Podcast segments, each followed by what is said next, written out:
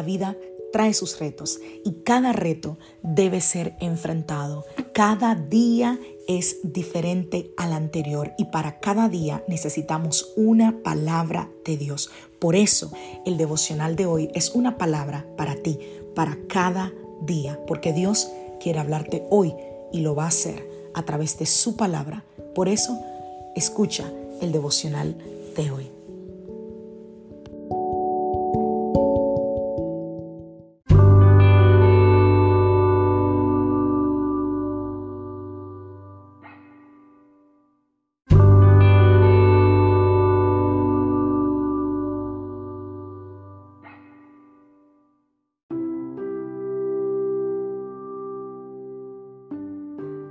Hola, soy la pastora Alicia Lotrijo y te doy la bienvenida a mi podcast donde vas a escuchar una palabra de Dios para cada día de la semana. Es el devocional de hoy. Es una manera de comenzar tu día lleno de la palabra de Dios y con, una, con un mensaje que sé que te va a edificar.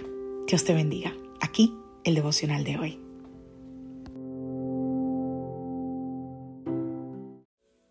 Devocional del día de hoy renovar la firmeza de mi espíritu.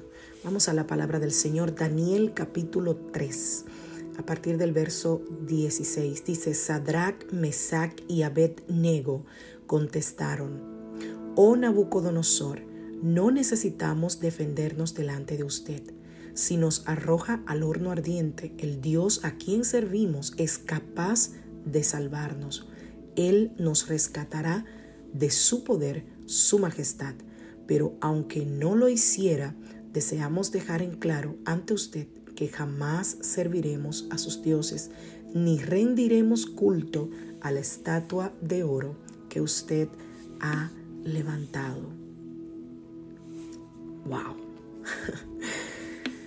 Hebreos capítulo 10, verso 39. Pero nosotros no somos de los que se apartan de Dios hacia su propia destrucción somos los fieles y nuestras almas serán salvas.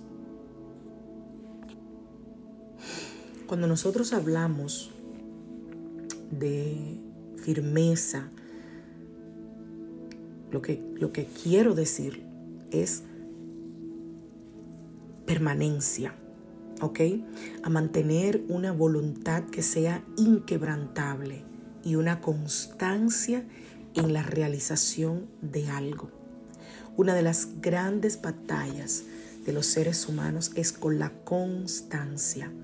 Solemos ser muy dejados, solemos empezar algo y no terminarlo, solemos emocionarnos con las cosas y luego simplemente perderles interés.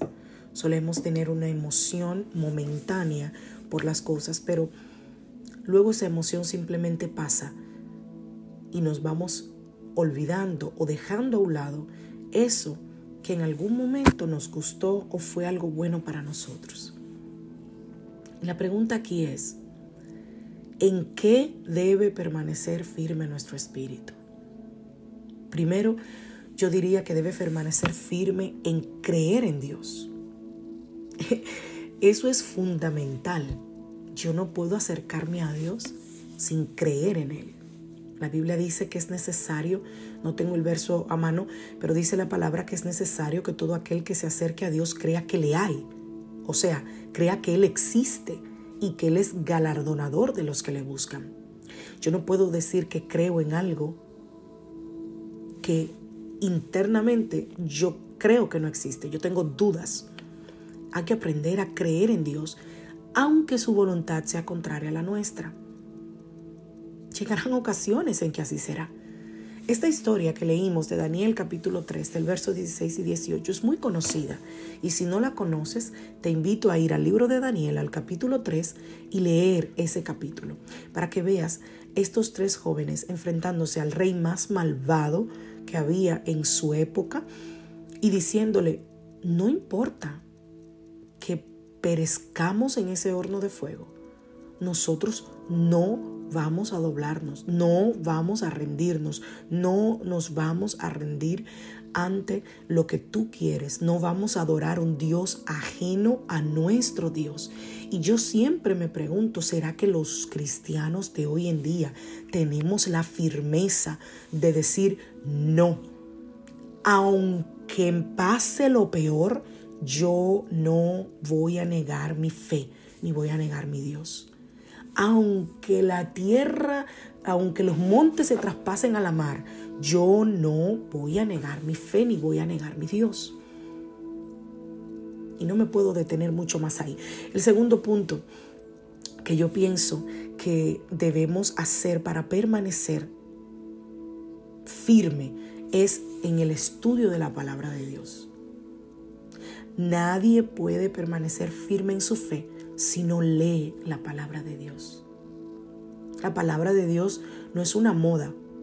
La palabra de Dios no es un versículo en Facebook. La palabra de Dios no es una tarjetita que sacamos de una cajita de versículos. La palabra de Dios es palabra de Dios y debe ser amada, leída, escudriñada.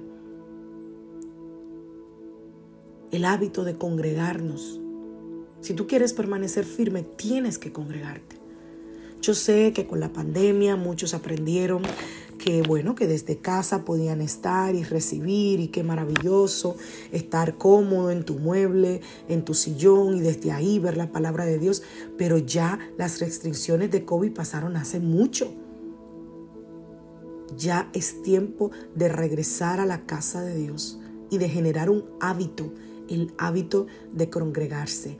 Algunos hábitos más, la generosidad, y la oración.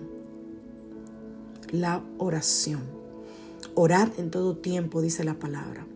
Y un tercer punto que diría yo para mantener un espíritu firme es no volver atrás.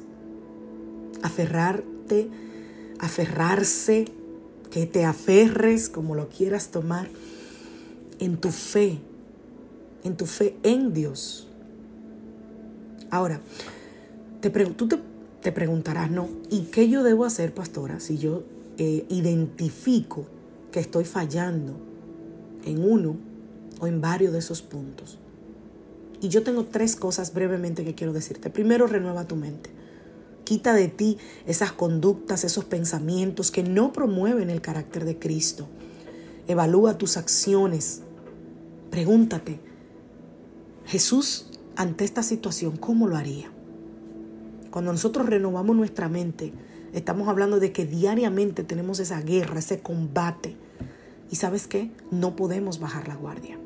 Como decía anoche en el estudio bíblico, que bueno, abro paréntesis, si no lo has visto, te invito a ir a nuestra página en Facebook, Iglesia Casa de Su Presencia, SC. SC es la abreviatura de South Carolina, para que escuches el estudio bíblico de anoche. Hablaba sobre esto, sobre el mundo espiritual. No podemos bajar la guardia. Cada día nosotros debemos pedir al Señor su sabiduría y sus fuerzas para nosotros poder obrar conforme a su voluntad. Segundo, renueva tus fuerzas. Puede que tú lo hayas intentado una, dos, tres, cuatro, siete veces el restablecer tu relación con Jesús y hacer las cosas de manera correcta. Esta mañana yo te digo, oye, cobra ánimo, síguelo intentando hasta que lo logres. Pon tu confianza en el Señor. Isaías 40, 31 nos recuerda que cuando nosotros depositamos en Dios nuestra confianza, nuestras fuerzas son renovadas. Recuerda que el Señor se hace fuerte en tu debilidad. Y tercero, renueva tu interior. Puede que tú eh, eh, no hayas abandonado el campo de batalla, pero quizás en tu corazón ya te sientes derrotado. y eso es un grave problema. Si tú vas a la batalla con el corazón derrotado, déjame decirte, tienes altas probabilidades, por no decir 100%, de que seas derrotado. Por fuera tú pareces estar de pie, pero en tu interior estás postrado por tanto sufrimiento que has pasado. Tu corazón está derrumbado Hoy te animo a poner tu vista en la promesa. ¿Qué fue lo que el Señor te prometió? Pon tu vista en la promesa.